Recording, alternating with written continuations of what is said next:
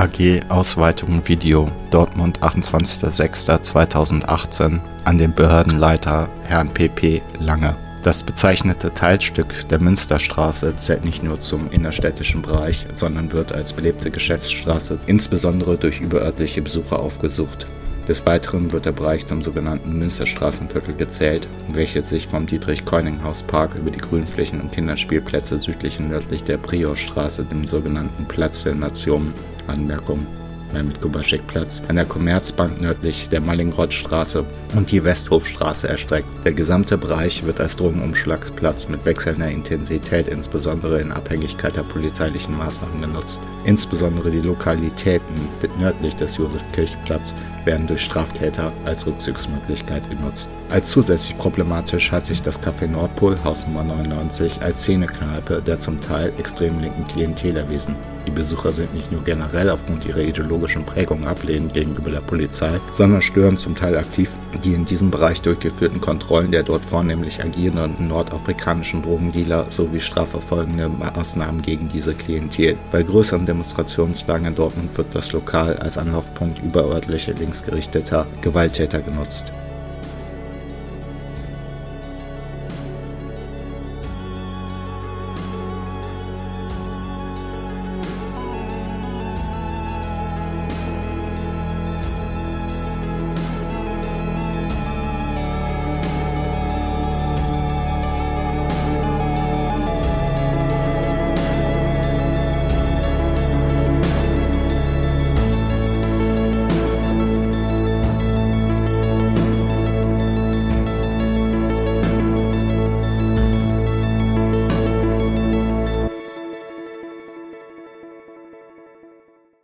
Mythos Nummer 1 Videobeobachtung verhindert Straftaten. Videobeobachtung verhindert keine Straftaten.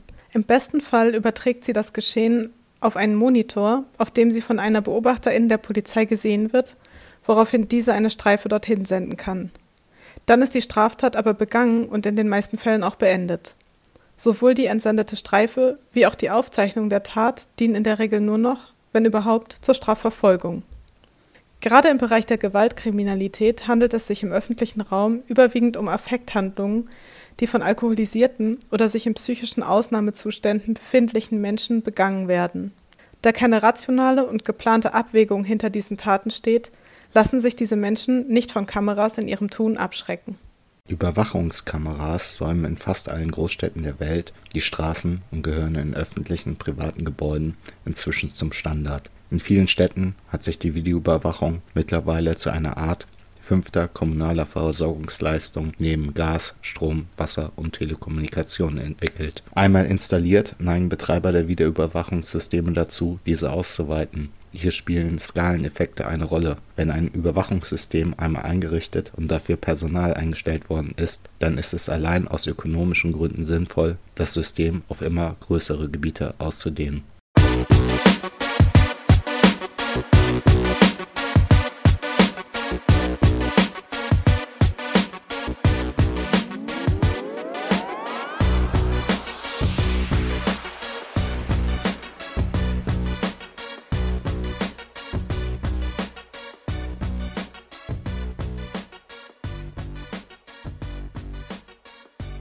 Mythos Nummer 2.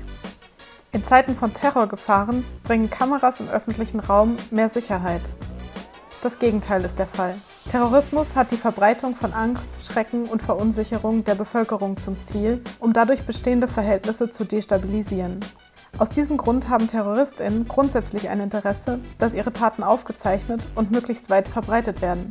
Deshalb kommt ihnen eine Videobeobachtung und Aufzeichnung sogar entgegen, ihre Ziele zu erreichen. Sie könnten aus diesem Grund sogar gezielt videoüberwachte Bereiche für ihre Taten aussuchen.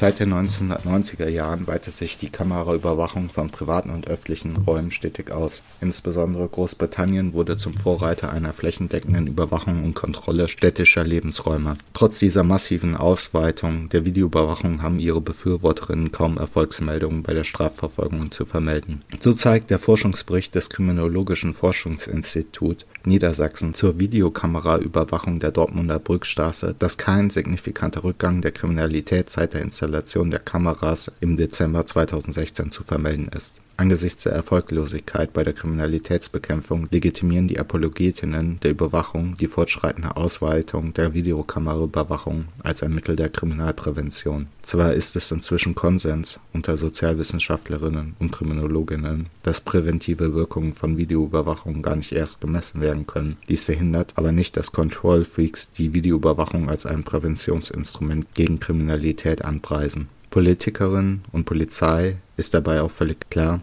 dass eine Kameraüberwachung gar nicht betrieben wird, um Straftaten zu verhindern. Schließlich ändert eine Kamera nichts an den Gründen, die Menschen bewegen, Straftaten zu begehen oder illegale Substanzen zu sich zu nehmen. Auch in der Debatte um die Überwachung der Münsterstraße rühmen die Befürworterinnen der Kameras nicht nur die angebliche präventive oder straftaufklärende Funktion der Kameras, sondern ihre erhoffte Wirkung auf eine Verlagerung von unerwünschten Verhaltensweisen weg von der Münsterstraße. Die Videoüberwachung soll nicht kriminalisierte Akte verhindern, sondern diese verdrängen. Damit ist auch klar, welche Delikte präventiv verhindert, also verdrängt werden sollen. Personen, die qua ihres äußeren Erscheinungsbildes auffallen oder stören. Untersuchungen über die Praxis der Kammerüberwachung zeigen, überwacht werden überwiegend junge Männer, People of Color sowie Menschen mit auffälligen Verhaltensweisen wie schnellen Laufen oder scheinbar grundlosen Herumstehen. Ebenfalls sind Bettlerinnen, mobilen Straßenhändler oder Punks diejenigen, die ausgegrenzt und verfolgt werden. Den Verdammten der Stadt kommen dabei nicht ihre Handlungen zum Verhängnis, allein ihr Erscheinungsbild und die ihnen zugeschriebenen kriminalisierten Verhaltensweisen genügen, um ihnen das Recht des Aufenthalts und der Bewegungsfreiheit einer normalen Bürgerin zu verwehren. Mythos Nummer 3. Durch Videobeobachtung fühlen sich Menschen sicherer. Einem Großteil der PassantInnen fällt die Videobeobachtung gar nicht auf.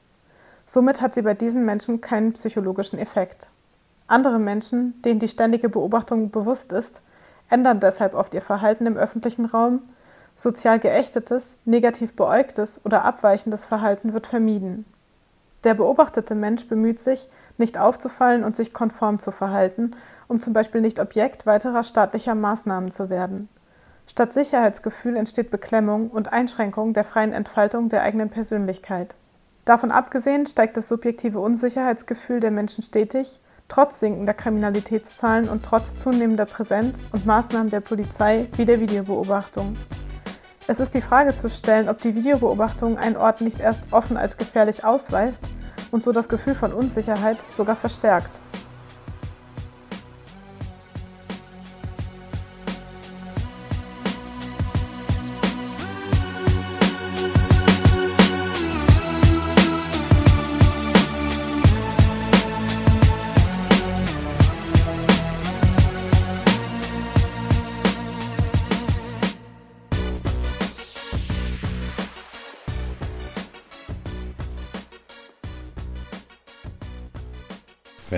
Vertreibung unerwünschter Personen oder Gruppen geht, kommen die lautesten Stimmen von Seiten des Einzelhandels. Aus Sicht der Gewerbetreibenden verschlechtern Bettlerinnen und Drogenkonsum die Standortqualität ihrer Geschäfte. Auch Politikerinnen machen sich die Interessen des Einzelhandels gerne zu eigen und betreiben mit ordnungs- und kriminalpolitischen Mitteln die Säuberung von innerstädtischen Bereichen. Wenn Konsum- und Investitionstätigkeit in ihrer Stadt stattfinden soll und nicht woanders, dann muss die Stadt als innovativer, aufregender, kreativer und sicherer Ort erscheinen, um dort zu leben und ihn zu besuchen, um sich zu amüsieren und um zu konsumieren. Bei der Videoüberwachung öffentlicher Räume geht es vor allem um die Kontrolle von allem, was stören könnte. Der unmittelbare Zweck ist die Aufwertung der Einkaufsmeilen als Mittel der Standortkonkurrenz der Städte. Dazu werden innerstädtische Konsum- und Amüsierräume von unansehnlichen Gestalten gesäubert. An diesen Verdammten interessiert nicht, warum sie unansehnlich aussehen oder was sie in den jeweiligen Räumen tatsächlich vorhaben.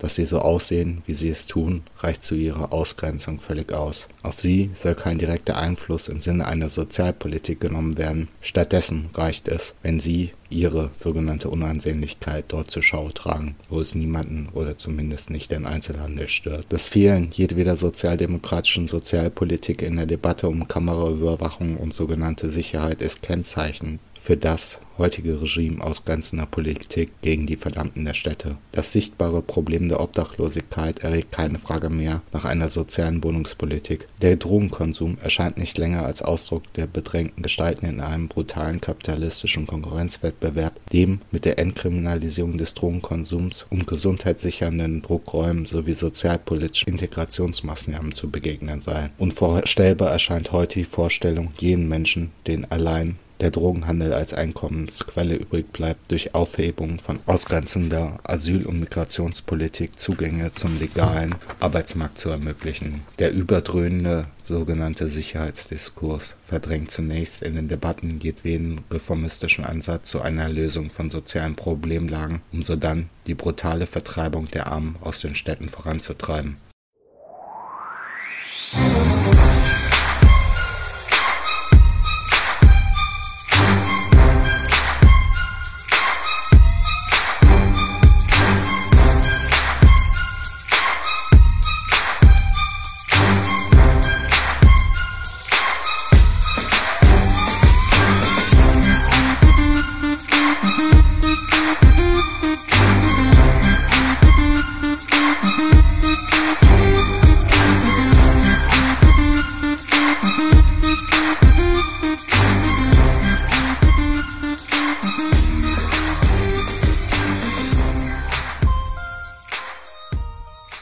Mythos Nummer 4. Die Videobeobachtung schadet doch niemand. Per Video beobachtet zu werden, ergänzt mit der Speicherung der Bilder, führt bewusst oder unbewusst zu Verhaltensänderungen. Die einen meiden diese Bereiche ganz und sind so in ihrer Bewegungsfreiheit und auch Kontaktfreiheit eingeschränkt. Andere verhalten sich aufgrund der Videobeobachtung gesellschafts- und staatskonform. Das bedeutet, dass die Entfaltung der eigenen Persönlichkeit in der Öffentlichkeit eingeschränkt wird und gesellschaftliches Leben an Vielfalt, Auseinandersetzung mit dem anderen und Kultur verliert. Durch die Vorverlagerung polizeilichen Handelns weit ins Vorfeld von Gefahren und Straftaten wird die Bürgerin auch häufiger Kontrollen und anderen Maßnahmen wie Durchsuchungen ausgesetzt sein. Somit schadet die Videobeobachtung Einzelnen und der Gesellschaft als Ganze.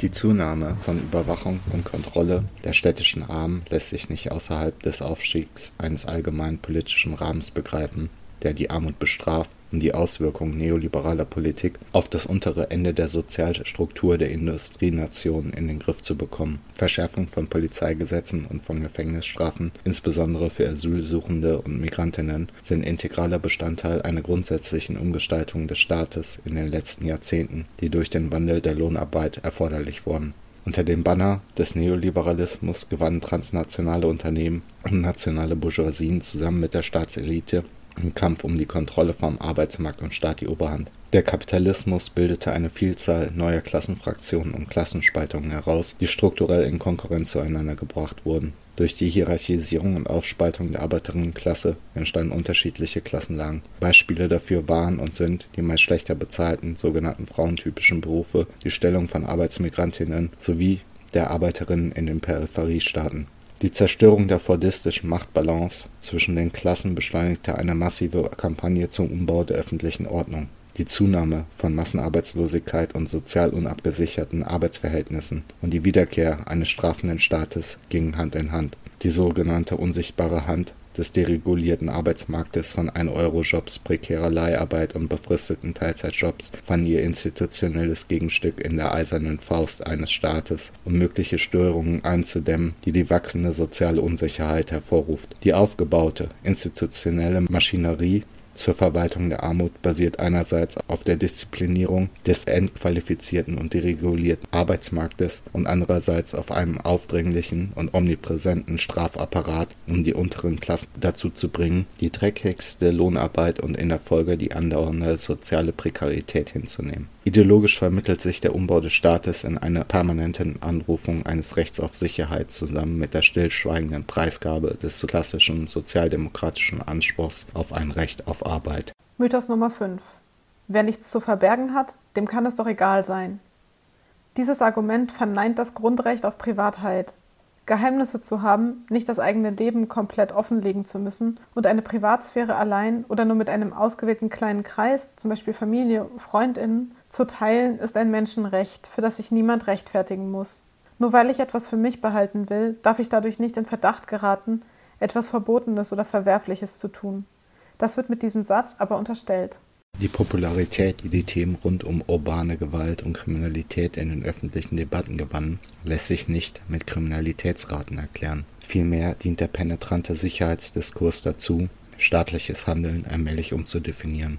Der fordistische Staatsapparat um die Mitte des letzten Jahrhunderts war im sozialdemokratischen Bewusstsein noch das Medium der Solidarität, dessen Aufgabe es war, den negativen Folgen des Kapitalismus entgegenzuwirken, eine vorgestellte kollektive Wohlfahrt zu sichern und auftretende soziale Ungleichheiten zu verringern. An dessen Stelle trat der sozialdarwinistische Staat, der die Konkurrenz vergötzt, individuelle Verantwortung feiert und sich auf seine königliche Aufgabe von Recht und Ordnung beschränkt und sie zugleich übermäßig aufbläst. Der sozialdarwinistische Staat diszipliniert jene Teile der Klasse, die gegen die neuen, unsicheren Dienstleistungsjobs aufbegehren. Er neutralisiert und verdrängt jene Elemente aus dem Blick der Öffentlichkeit, die vor dem Hintergrund der veränderten Nachfrage nach Arbeitskräften als überflüssig gelten. Mit dem Neoliberalismus stellt sich die staatliche Macht von der sozialstaatlichen Regulierung auf die soziale und ethnische Ausgrenzung und die bestrafende Verwaltung der von der Marktgesellschaft Ausgeschlossenen um.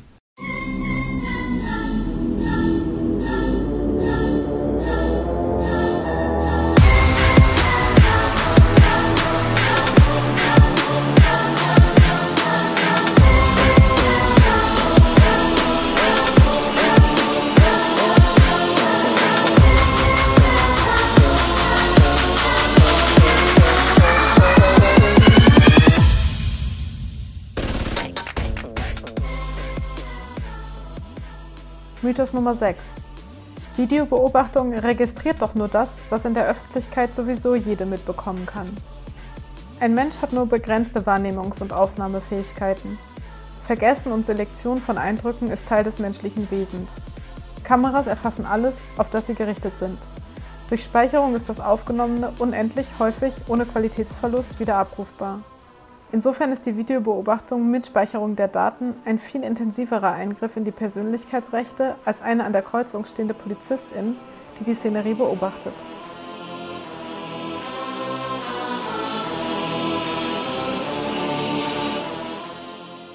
Das Regime des sozialen Panoptismus mit dem Aufstieg des neoliberalen Kontrollregimes suchten Politik und Wirtschaft nach kostengünstigeren Formen der Überwachung und Kontrolle der Arbeiterinnenklasse. Dabei spielte das panoptische System Zitat so etwas wie ein Ei des Kolumbus im Bereich der Politik.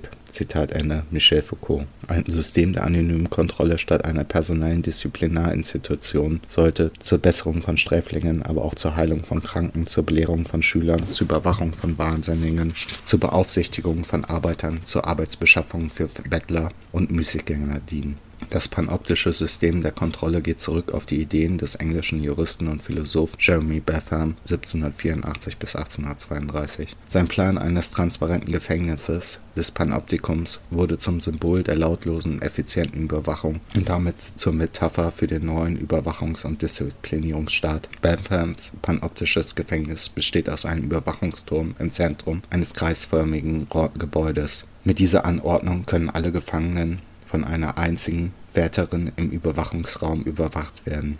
Jede Bewegung der Gefangenen kann von der Wärterin registriert werden. Dabei bleibt der die Wärterin für die Gefangenen unsichtbar.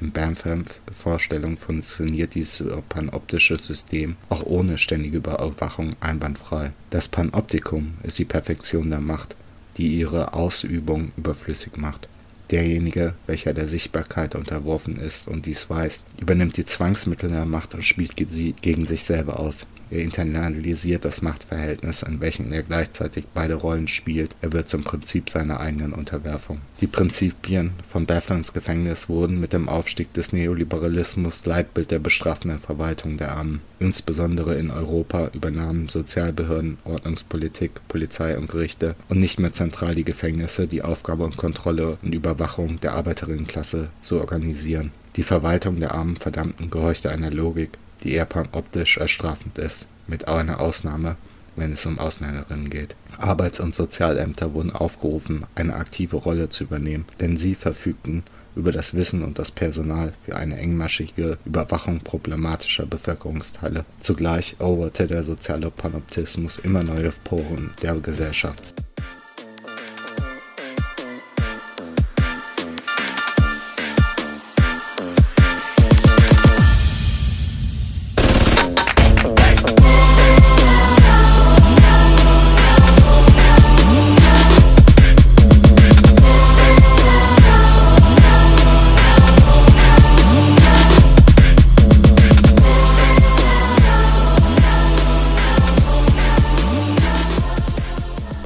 Kameraüberwachung stoppen. Weitere Informationen findet ihr unter www.nocam.do.org oder unter kameras-stoppen.org. Unterstützt die Initiative gegen Videoüberwachung in der Münsterstraße, beteiligt euch an den Aktionen und wenn ihr ein bisschen Geld übrig habt, spendet für die Klagen gegen die Bullen.